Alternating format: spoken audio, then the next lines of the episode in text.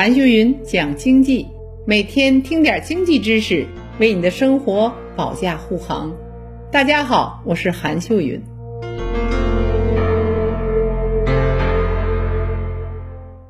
我这里给大家讲个故事，在中国六十年大庆的时候，在之前我正在家里吃饭，然后中午就开始有电话来了，清华校总部的来电话，韩教授，嗯，有事儿。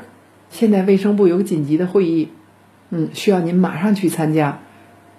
马上马上，我说好，放下电话，跳上出租车，说直接去卫生部。然后到了门卫，人问干什么的，我说清华要来开会的，说快快快往里走，就到了一个会议室。会议室当中坐了两排人都坐满了，然后就留着一头那个位置，我们没有位，我只好坐在这个位置上。旁边都很严肃，各医院的院长、卫生部的这些重要官员在那儿坐，二十多个人在研究了一件事儿。这样说。我们国家遇到了特别大的难题，有一场甲流即将发生。如果是的话，这一次国庆节的大阅可能举行不了了。十万的这些检阅人员呢，那怎么办呢？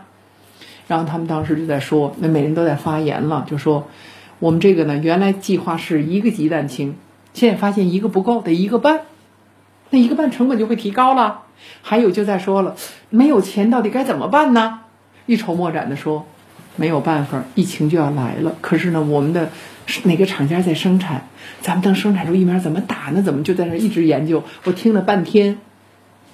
当时我说，我说两句吧。嗯，我听了你们，我也不懂，但我只想从经济学的角度跟大家说，钱不是事儿。眼睛都亮了，钱不是事儿，钱就是事儿，钱不是事儿。关键是。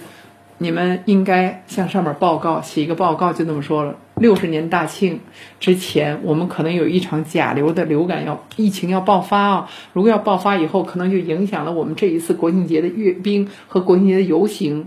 如果国家在这样一个大的情况之下，是会给出钱的，是签给检阅的阅兵那些队伍打上，给学生打上。也许这个东西就能过哦。需要多少钱？一个半，嗯，鸡蛋。不是应该是事儿，呃，我说如果是这样写写上去之后，那中央就应该说了，你是要经济学总是要权衡一下，我们是要保证这还是保证那个，不能出事儿哦。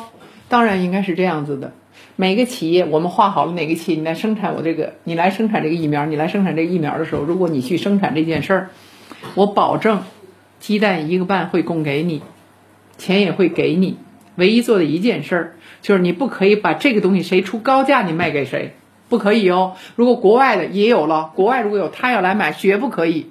但是如果没有的话，我全部回收，按那个我说的那价回收。所有的厂家都会，因为是这样的啊，不可以让这种方式让他流到外边去赚了大钱。但国家应该为这买单呢。